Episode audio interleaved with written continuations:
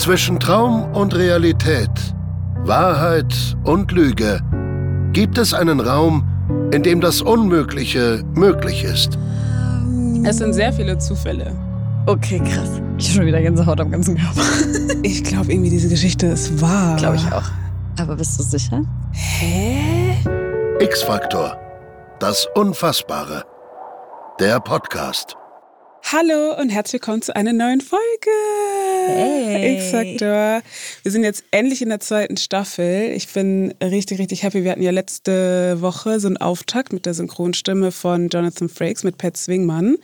Und ich habe äh, letzte Woche schon angekündigt, dass ich eine Co-Hostin hier neben mir sitzen habe und zwar Helene Fares. Hey, hey, what up? Wie geht's dir? Ganz gut. Und dir? Auch gut. Ich freue mich voll, dass wir jetzt die Staffel zusammen machen. Ich, Ich hatte so mich Bock auch. drauf die ganze Zeit. Ja, ich muss ja ehrlich sagen, ich bin ehrlicherweise nicht so die krasseste Gruselmaus. Ich Ja. äh, grusel mich sehr schnell. Und das wird auf jeden Fall sehr interessant für meine Nerven, was wir hier gleich vorhaben. Wie ist so dein Bezug zu X-Factor? Hast du es früher reingezogen, die ganzen Folgen und so? Diese eine Folge, ne? Ich glaube, hier werden wahrscheinlich alle Zuhörenden mir zustimmen. Diese Folge mit der Oma mit den roten Augen. Das sagt jeder. Ey, ohne Scheiß, die hat mein Leben zerstört. Ich konnte jahrelang nicht mit so einem roten Licht im Raum schlafen. Weißt du, bei Fernsehen, die so, ähm, wenn die aus sind, dann haben die doch immer so ein Diesen rotes Licht. Punkt. Die so, I couldn't. Ich Ja. musste immer den Stecker ziehen, egal wo ich war. Ich weiß sogar noch, ich war bei meiner Tante, wir haben übernachtet. Das Licht war da an. Ich, wir haben im Wohnzimmer geschlafen, das Licht war an von diesem Fernseher und ich war so, ich kann auf gar keinen Fall in diesem Zimmer ich habe schlafen. hab an diese Folge gar keine Erinnerung mehr. Mit Okay. dieser Oma mit diesen roten Augen. Aber jeder sagt, dass das die Folge war, die, Ja. die traumatisierend war für wirklich Leben zerstört. Das Ja. war so, was? Wir, wir dachten, wir lieben dich. Wir dachten, du passt auf uns auf. No, she fooled us. Vielleicht bevor wir anfangen, stell dich doch einmal ganz kurz vor für alle, die dich noch nicht kennen. Ja, ich bin Helene Fares. Ich bin in Leipzig geboren, und aufgewachsen, komme ursprünglich aus Syrien und bin Journalistin und Menschenrechtsaktivistin und mache aber auch schon seit acht Jahren viele unterschiedliche Podcasts, unter anderem meinen Unterhaltungs-Hip-Hop-Musik-Podcast Homegirls und ja, es ist irgendwie so witzig, dass ich hier gelandet bin, weil letztes Jahr haben wir so eine Folge mit Casper gemacht, wo wir Ja. auch über unsere wirklich furchtbarsten X-Factor und Gruselstories geredet haben. Und dann so zwei Wochen später kommt die Anfrage von euch und ich war so, hä, habt ihr dieses, diese Folge gehört? und das war eigentlich auch schon eine Paranormal Activity in itself, dass ihr einfach zwei Wochen nachdem wir das released haben, ohne dass ihr die Folge gehört habt, mich angefragt habt, ob ich hier den X-Factor-Podcast mit moderieren möchte. Da war ich natürlich direkt dabei. Ihr wisst ja, wir haben alle zwei Wochen hier in diesem Podcast drei Stories, die wir uns gegenseitig erzählen. Das weißt du ja auch. Wir haben eine Originale, das wird auch die erste sein, die ich dir jetzt gleich erzählen werde. Mhm. Und zwei weitere, die entweder komplett frei erfunden sind aus der Redaktion oder wahr sind und recherchiert wurden. Die werden wir uns jetzt heute erzählen. Wir Mhm. kennen die Stories von uns jeweils gegenseitig nicht. Das heißt, wir müssen raten, ob sie jeweils wahr sind oder falsch. Genauso wie alle, die jetzt gerade hier zuhören. Und In den Geschichten, die wir heute mitgebracht haben, werden alle Personen auf irgendeine Art und Weise vom Schicksal getroffen. Oder zumindest hat man das Gefühl, wenn man die Geschichten hört, dass sie irgendwie ein bisschen zu crazy sind, um wahr zu sein. Ich freue mich auf jeden Fall auf die erste Story, die du heute mitgebracht hast. Und die trägt den Namen Lobet den Herrn.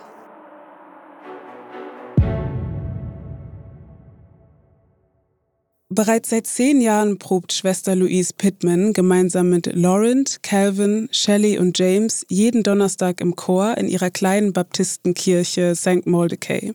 Die perfekt abgestimmten Harmonien ihrer Stimme und das enge, liebevolle Verhältnis, das sie über die Jahre zueinander aufgebaut haben, erfüllt alle Mitglieder gleichermaßen mit Stolz. Vor allem ist ihnen eine Tradition heilig.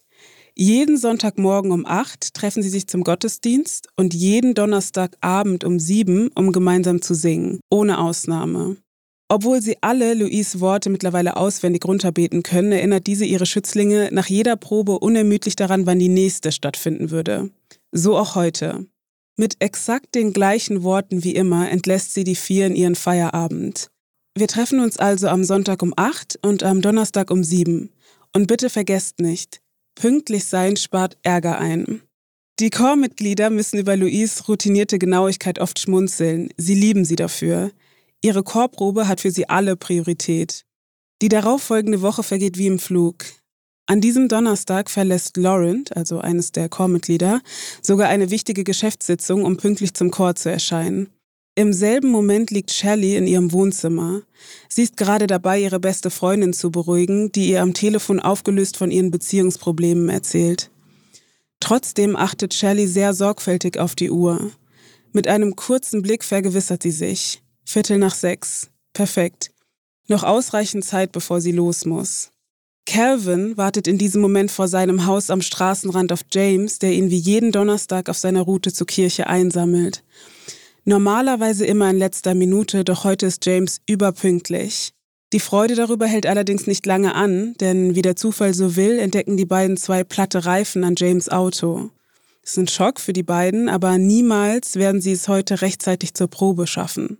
Und auch Laurent ist vom Pech verfolgt. Ausgerechnet heute will auch sein Wagen nicht anspringen. Nervös dreht er seinen Schlüssel mehrfach im Zündschloss, aber keine Chance. Der Wagen lässt sich nicht starten. Ausgerechnet am Donnerstag raunt er genervt, denn noch nie war er in den ganzen Jahren zu spät bei einer Chorprobe erschienen. Shelley, die derzeit nach wie vor in ihrem Wohnzimmer in ein Telefonat mit ihrer besten Freundin vertieft ist, wirft einen kurzen Blick auf die Uhr. Es ist Viertel nach sechs. Moment, denkt sie, das kann gar nicht sein. Wie spät ist es bei dir? ruft sie hastig in den Telefonhörer. Zehn vor sieben? Sie wird nervös. Ihre Uhr ist stehen geblieben. Ich rufe dich nachher wieder an, sagt sie zu ihrer Freundin. Sie schmeißt den Hörer in die Ecke und stürmt hastig aus ihrer Wohnung. Nur einige Minuten zuvor macht sich Schwester Louise auf den Weg zur Chorprobe. Es sind nur 15 Minuten Fußweg, die ihr Haus von der kleinen Gemeinde trennen. Auf ihrem gewohnten Weg trifft sie auf eine Baustelle. Kein Durchkommen. Das kann doch nicht wahr sein. Ausgerechnet heute? Ich muss hier durch, schreit sie dem Arbeiter zu, der ihr am nächsten steht. Das geht im Moment nicht, antwortet er ihr. Der Regen hat die Straße unterhöhlt. Es ist zu gefährlich. Schwester Louise ist empört. In all den Jahren Vorbildlichkeit sollte sie gerade heute zu spät kommen? Das kann sie nicht auf sich sitzen lassen. Sie beginnt eine hitzige Diskussion, doch die Vorgabe ist klar.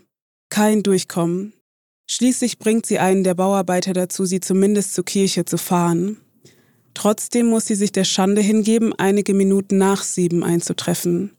Als das Auto in die Straße einbiegt, sind die Absperrungen und das Blaulicht das Erste, was sie sieht. Shelley, Calvin, James und Lauren stehen alle versammelt vor dem Gebäude. Unter Schock informiert Lauren sie, dass es nur einige Minuten zuvor eine riesige Explosion aufgrund einer defekten Gasleitung gegeben hat. Wer auch immer an diesem Donnerstag pünktlich zur Chorprobe erschienen wäre, hätte heute sein Leben verloren. Ist es bloß ein Zufall gewesen, dass jedem der Mitglieder etwas dazwischen kam an diesem Tag? Oder hat möglicherweise doch eine höhere Gewalt ihre Hand über diese Chorgruppe gehalten und sie beschützt? Okay, krass. Wie urteilt ihr über diese Geschichte, in der keiner der andächtigen Sänger zu Schaden kam? War es der pure Zufall oder Gottes Gnade?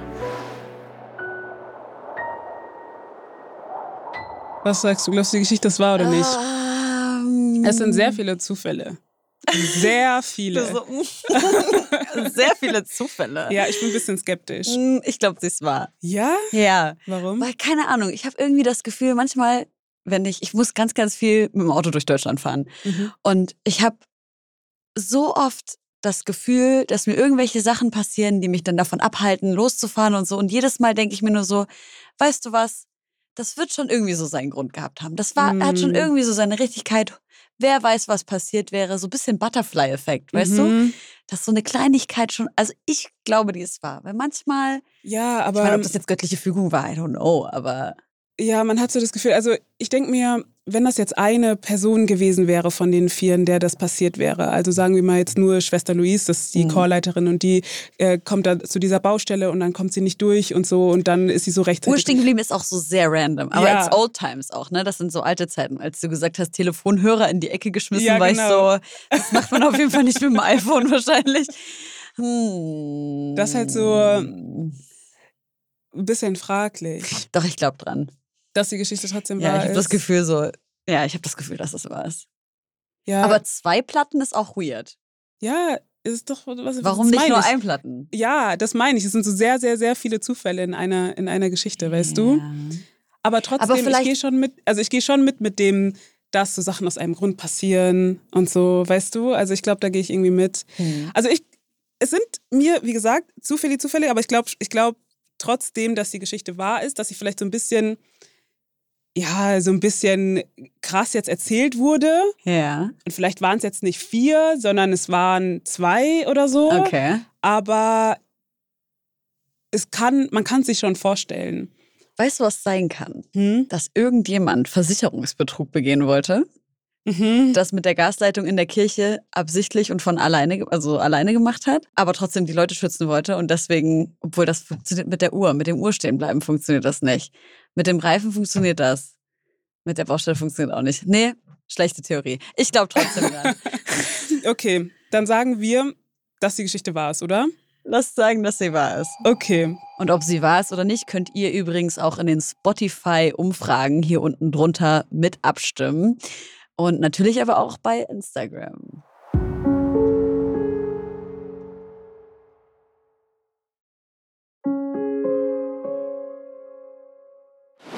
Dann schätze ich mal, dass jetzt meine große Zeit gekommen ist, die erste Story vorzulesen. Die Geschichte heißt Eins bis in den Tod. Betty und Linda Mitford sind Zwillingsschwestern, wie sie im Buche stehen. Von klein auf sind die beiden unzertrennlich und alles, was sie tun, tun sie gemeinsam. Während ihrer Kindheit sind ihre Eltern und ihre Freundinnen oft erstaunt darüber, wie eng ihre Verbindung ist. Von außen betrachtet verstehen sich die beiden ohne Worte. Streit kommt zwischen ihnen nur in Ausnahmefällen vor.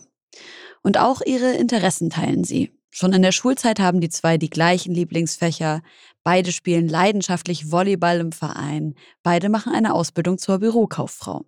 Erfolge und Verluste stehen sie gemeinsam durch. Die Verbindung der zwei reißt auch nicht ein, als sie älter werden. Sie leben zunächst in der gleichen Nachbarschaft in einem kleinen Küstenstädtchen in North Carolina. Wochenenden und Feiertage verbringen sie gemeinsam. Sie tauschen sich so gut wie täglich aus. Dann lernt Betty Christian kennen, einen Deutscher, der bei ihnen im Ort beruflich einen Zwischenstopp macht. Die beiden verlieben sich sofort ineinander. Christian verlängert seine Zeit in den Staaten. Nach etwa einem Jahr jedoch entschließt er sich dazu, zurück nach Deutschland zu gehen. Betty steht vor der schwersten Entscheidung, die sie je zu treffen hatte. Soll sie ihrer großen Liebe nach Deutschland folgen und damit tausende Kilometer entfernt von Linda ein neues Leben beginnen? Sie ist lange Zeit hin und her gerissen. Linda versucht mit allen Mitteln, sie zurückzuhalten. Betty aber folgt ihrem Herzen. Sie zieht mit Christian nach Berlin. Diese Entscheidung kann Linda ihrer Schwester nicht verzeihen. Es ist zu schwer für sie, den Kontakt aufrechtzuerhalten. Jedes Telefonat bricht ihr erneut das Herz. Linda bricht den Kontakt ab.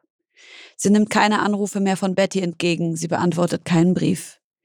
Irgendwann ist die Situation auch für Betty zu schwer und sie gibt die Versuche auf.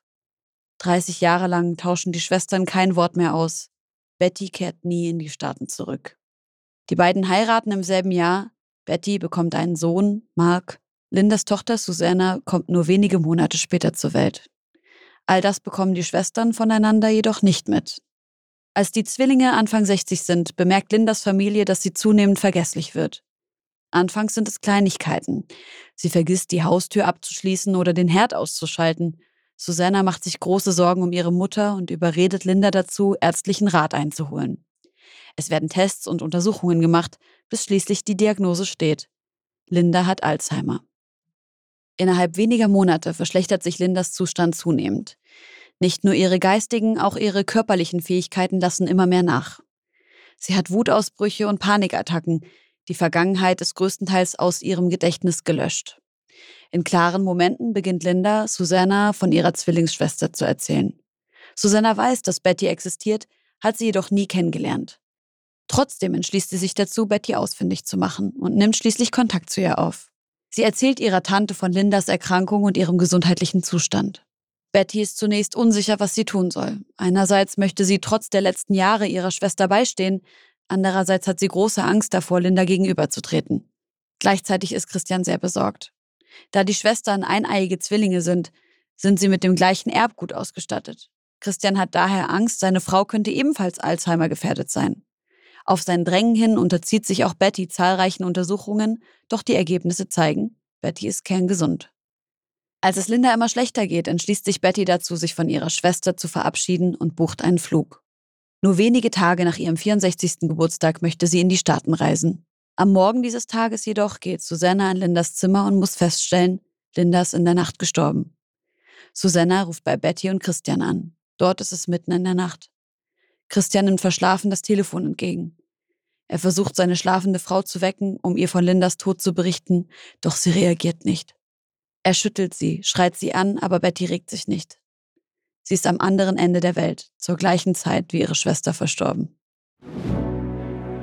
Zwei tief verbundene Zwillingsschwestern, die 30 Jahre lang kein Wort miteinander sprechen und nichts aus dem Leben der anderen mitbekommen, sterben in derselben Nacht.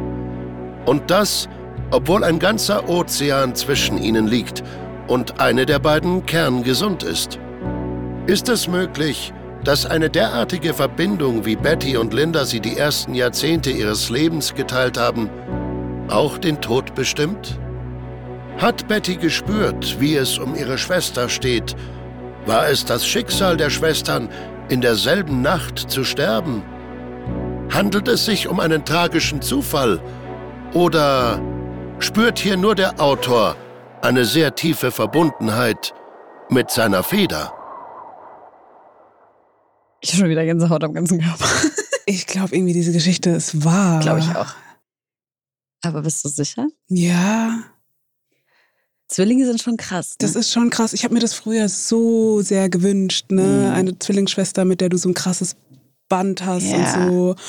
Deswegen, als du angefangen hast zu erzählen und dann so deren Beziehung zueinander beschrieben Mhm. hast und so, habe ich gedacht, ja, kann ich mir vorstellen. Es gibt Mhm. ja so Schwestern oder Zwillingsbrüder auch so, die so richtig close sind und alles Ja. zusammen machen und so und so richtig, richtig eng miteinander verbunden sind. Was ich ein bisschen seltsam fand, war dann die Tatsache, dass sie so 30 Jahre keinen Kontakt ha hatten. Weil warum? Ja.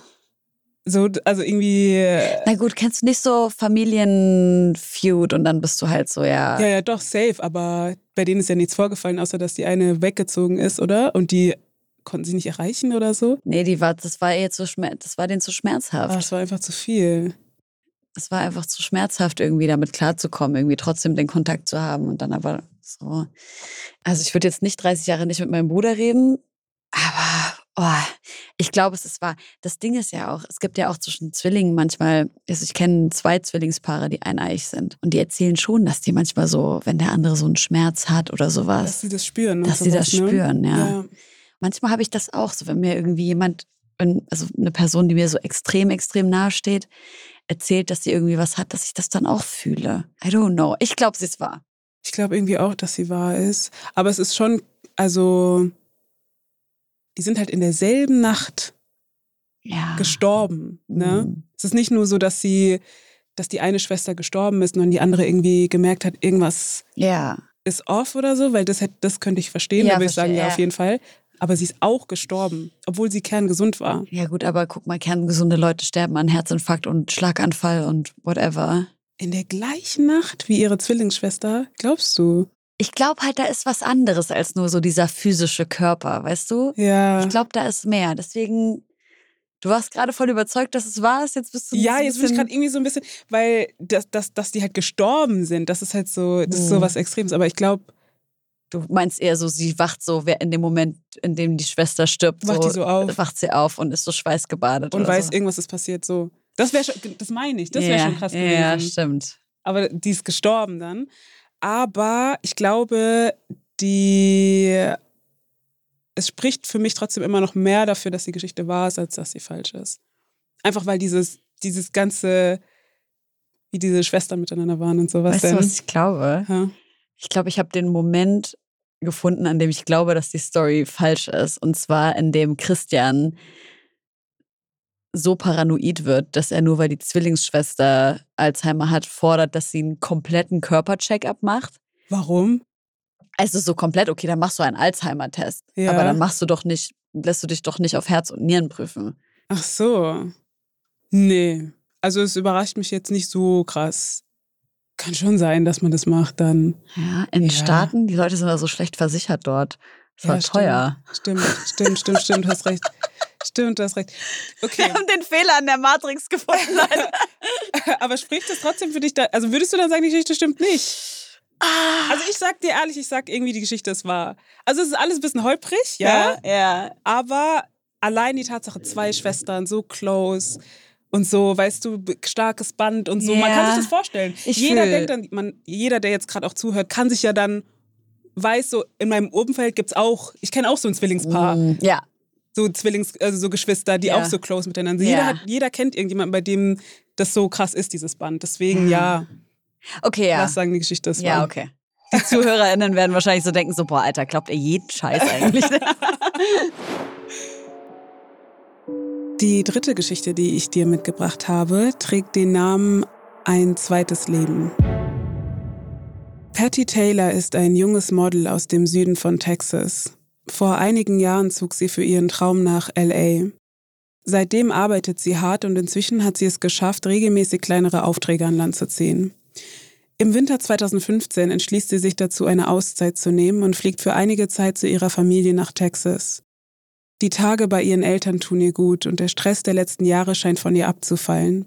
Sie fühlt sich wieder rundum gesund und voller Energie. Nur wenige Tage vor ihrem Rückflug nach LA ruft Patty ihren Freund Jacob an, der etwas südlich von San Diego lebt. Er erzählt ihr, dass er sie aufgrund seiner Arbeit in den nächsten Wochen nicht wie eigentlich geplant besuchen kann. Kannst du deinen Flug nicht umbuchen und noch ein paar Tage nach San Diego kommen, bevor du zurück nach LA musst? fragt Jacob. Patty antwortet nicht. Zwar hätte sie noch etwas Zeit, bis die nächsten Aufnahmen anstehen, allerdings will sie diese nutzen, um ein paar alte Freunde wiederzusehen. Pattys Abreise rückt immer näher, doch sie ist unentschlossen, was sie tun soll. Einerseits fehlt ihr Jacob. Andererseits möchte sie zurück nach LA und eine Umbuchung würde Kosten bedeuten, die sie sich im Moment eigentlich nicht leisten kann.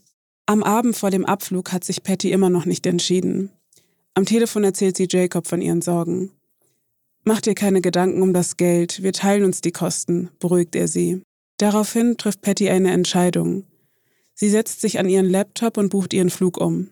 Anstatt am kommenden Tag nach LA zu fliegen, würde sie einen etwa zeitgleichen Flug nach San Diego nehmen. Gegen Mittag holt Jacob Patty vom Flughafen ab.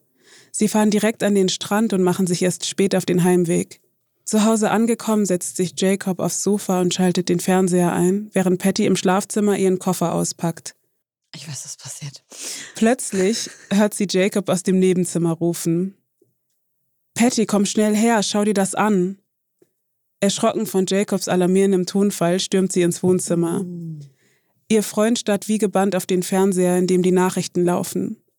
Was Patty dann sieht, reißt ihr für einen Moment den Boden unter den Füßen weg. Das Flugzeug nach LA, in dem sie eigentlich hätte sitzen sollen, ist abgestürzt.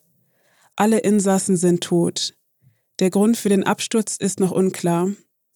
Wortlos starrt sie ihren Freund an, der sie sofort in die Arme schließt. Oh Gott. Noch Wochen später kann Patty nicht wirklich realisieren, welch unfassbares Glück sie hatte. Eigentlich sollte sie tot sein, doch das Universum hat ihr eine zweite Chance fürs Leben geschenkt. Fortan würde sie diesen Tag jedes Jahr feiern, um nie zu vergessen, wie dankbar sie sein muss. Inzwischen ist sie wieder in LA und hat verschiedene Shootings für lokal bekannte Marken. Alles scheint perfekt zu sein und sie genießt jede Minute. Wenige Tage später versucht Jacob abends vergebens seine Freundin zu erreichen. Schon seit Stunden geht sie nicht ans Telefon. Dabei weiß er, dass sie eigentlich in ihrer Wohnung sein sollte und nichts weiter vorhat. Jacob wird unruhig und macht sich Sorgen. Er versucht es wieder und wieder. Ein ungutes Gefühl macht sich in ihm breit. Er ruft Pattys Freundin Alice an und bittet sie, bei Patty zu Hause vorbeizuschauen. Die nächste Stunde verläuft schleppend langsam. In seinem Kopf malt er sich undenkliche Szenarien aus. Dann versucht er sich selbst wieder zu beruhigen und redet sich ein, dass sie vielleicht nur ihr Handy irgendwo hat liegen lassen. Nervös läuft er in seiner Wohnung umher. Am liebsten würde er sich ins Auto setzen und selbst nach dem Rechten sehen. Während Jacob hin und her überlegt, steht Alice vor Pattys Tür und drückt pausenlos auf die Klingel. Pattys Auto ist da. In der Wohnung brennt Licht. Sie muss zu Hause sein. Als Jacob in San Diego wenig später Alice Namen auf seinem Handy sieht, tut sich ein Loch in seiner Magengrube auf. Er geht ans Telefon und hört einen Satz, der ihm noch im selben Moment die Luft zum Atmen raubt. Patty wurde tot in ihrer Wohnung aufgefunden. Eine junge, gesunde Frau entkommt durch eine spontane Entscheidung nur knapp dem Tod und stirbt wenige Tage später ohne ersichtlichen Grund. Was ist hier passiert? War es Pattys Schicksal, so jung zu sterben? Ihre Todesursache blieb ungeklärt. Hat sich das Schicksal einen schrecklichen Scherz erlaubt? Oder war es unsere Fantasie, die Pattys Unglück herbeigeführt hat? Hä? Also mit dem Flugzeug, ich gehe mit. Ja, ne? So, das ist so, ich hatte meine Religionslehrerin in der Grundschule und der ist genau sowas passiert. Ach, Die hat krass. den Flug verpasst und das war ein riesengroßes Flugzeugunglück und alle sind gestorben. Und das war so krass, wir haben das dann auch im Unterricht Wow. behandelt und so, wie krass das eigentlich war und was das mit uns allen gemacht hat und so. Wow. Also das glaube ich. Aber dass sie dann danach noch gestorben ist und was ich auch suspicious finde, ist, dass die Todesursache nicht geklärt wurde. I mean, sie ist jung, man kann also eine Autopsie. Weißt du, ja. da weiß man eigentlich schon, was passiert ist danach. Ja, ich meine, es gibt's ja, dass selbst wenn du jung bist, dass du sehr plötzlich aus irgendeinem Grund verstirbst. Es ist schon seltsam, dass die Todesursache irgendwie nicht ganz klar ist. Aber irgendwie ist das für mich der Grund, warum ich glaube, dass die Geschichte wahr ist. Ja, weil ich habe erstmal, ähm, also mein erster Gedanke war auch, okay, es läuft darauf hinaus, dieses Flugzeug und so und dann, keine Ahnung, überlebt sie halt durch Zufall diesen Absturz, weil sie halt einfach nicht im Flugzeug ist. Voll Glück gehabt dann. Und dann ging die Geschichte noch weiter. Mhm. Und ich dachte mir so, warte mal, was passiert jetzt? Und dann stirbt sie einige Tage später, was irgendwie seltsam ist, aber was die Geschichte für mich glaubwürdiger macht. Weißt du? Weil ich mir Hm. denke so, okay, es ist, es ist nicht so diese typische, ja, das Universum hat mich gerettet Geschichte, Mhm. sondern es ist einfach, ja, das Leben spielt so, kommt so, wie das Leben kommt. Weißt du, was ich meine? Ich weiß, was du meinst. Ich glaube, dass da irgendeine Autorin da saß und sich dachte, die Story ist wahr und ich mache sie jetzt unwahr. Ich Mm. muss das jetzt noch ausschmücken und muss jetzt noch irgendwas. Das ist so, es ist eine Falle. ja. Weil am Anfang ist man so, ja, man, jeder hat schon mal so eine Story gehört. Ne? Ja, und die ist ja so ähnlich wie die erste Story, die wir erzählt haben mit den äh, Kirchenmitgliedern Voll. und so. Und dann haben die durch Zufall haben die das so überlebt. Ja. Es geht ja in eine ähnliche Richtung. Voll. Und da gehen wir auch davon aus, dass die Geschichte wahr ist. Genau. Nee, aber ich glaube, dass sie dann noch gestorben ist. So. Und dann auch dieses äh, Todesursache wurde nicht geklärt. Mann, junges Model, dann weiß man Herzinfarkt oder ich glaube nicht, dass sie wahr ist. Aber wir könnten uns ja auch mal widersprechen. Ja, dann sag du, dass die Geschichte nicht wahr ist. Ich sag, dass die Geschichte wahr ist. Ich, ich glaube irgendwie, dass das so stimmt. Okay, wir machen so, wer gewonnen hat, gibt heute Mittagessen aus. Okay.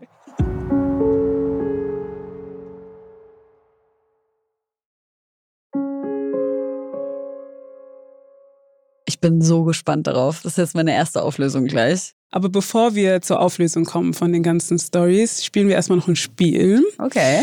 Und das heißt X-Stories. Dafür brauchen wir Alissa aus der Redaktion.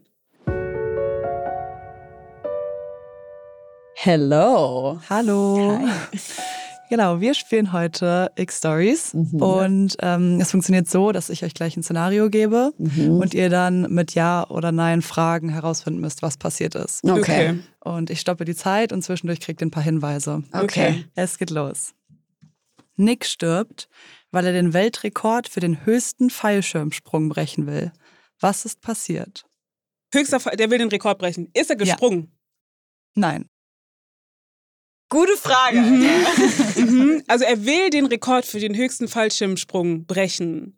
Ja. Ist er schon in diesem ganzen Setting, also vor Ort, wo Ja. das Ganze passieren soll? Äh, ist er an natürlichen Umständen gestorben? Nein.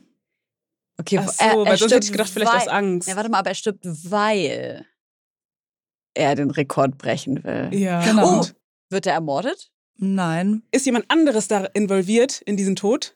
Nein. Dann war es ein Unfall. Ja. Das war sonst ein Unfall mit irgendeinem Gegenstand, der involviert war. Nicht direkt.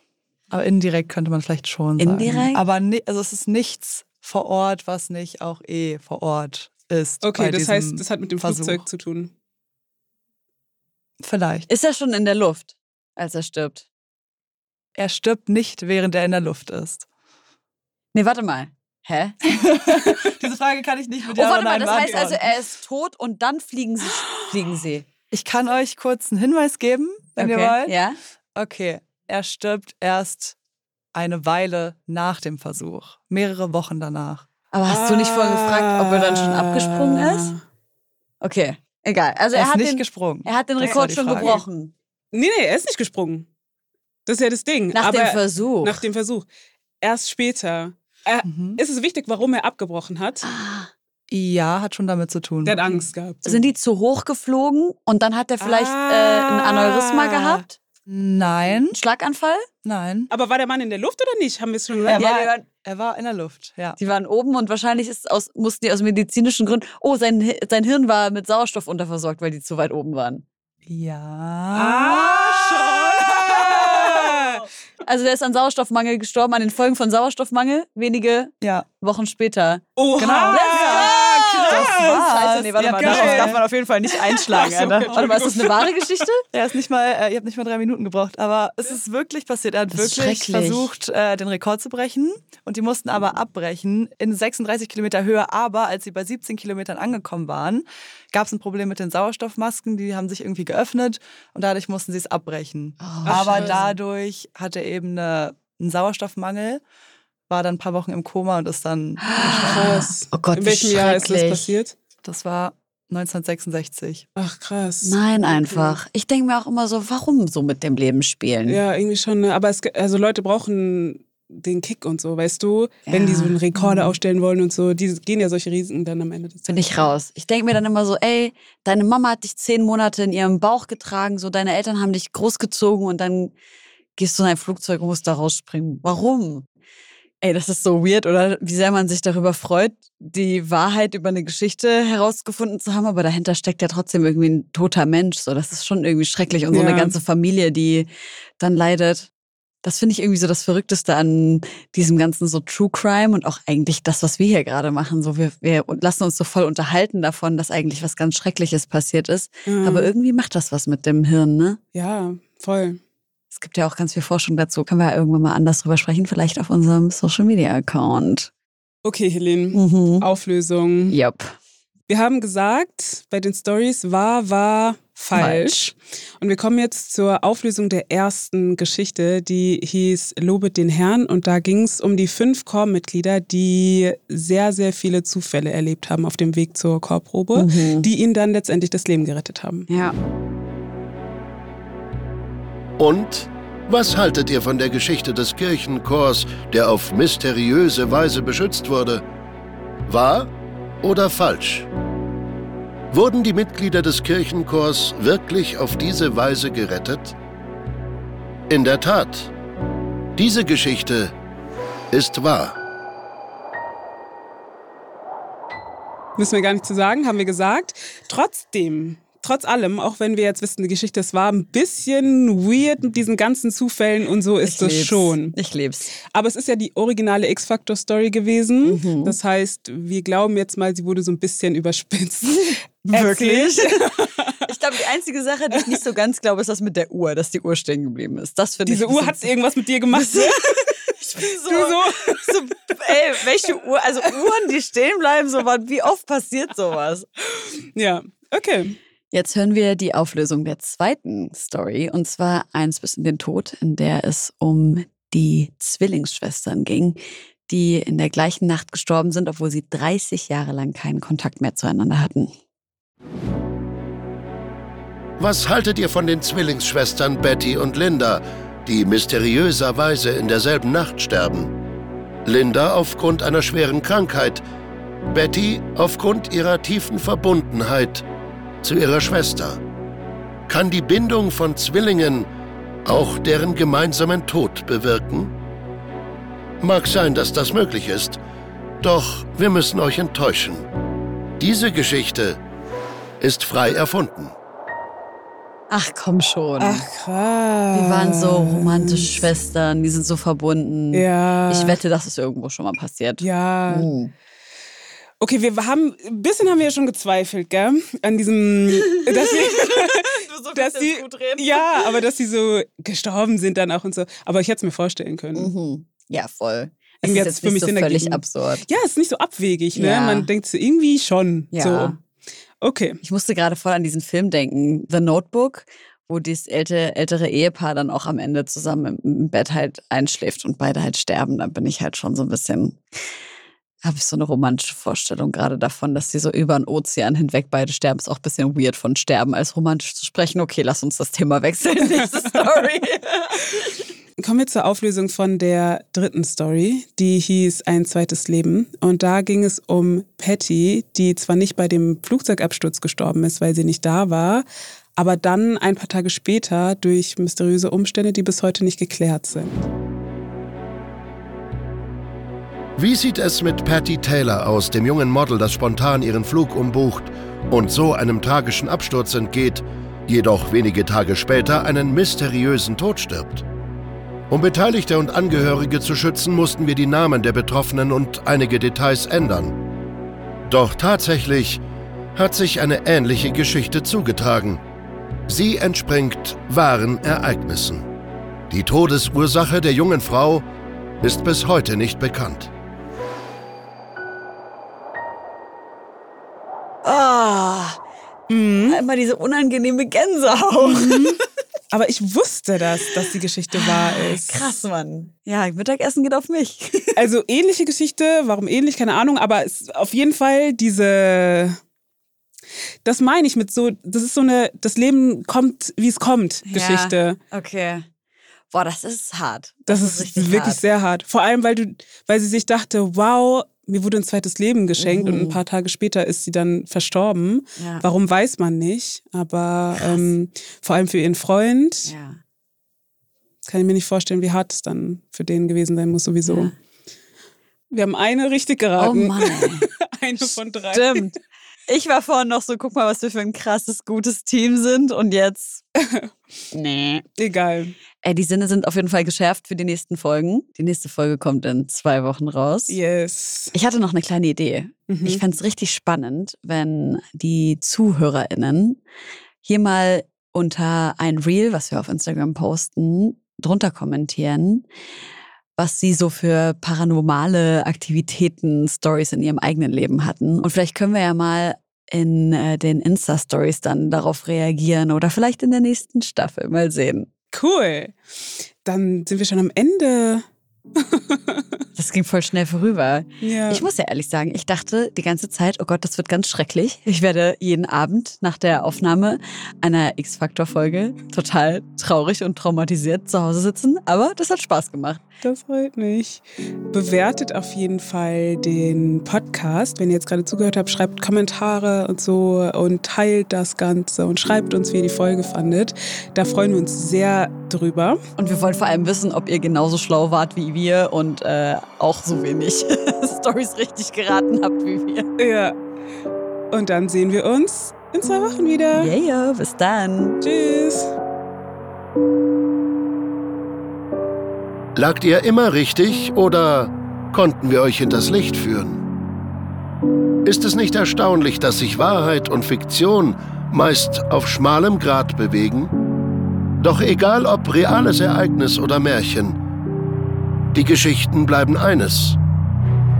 Unfassbar. Euer Jonathan Frakes.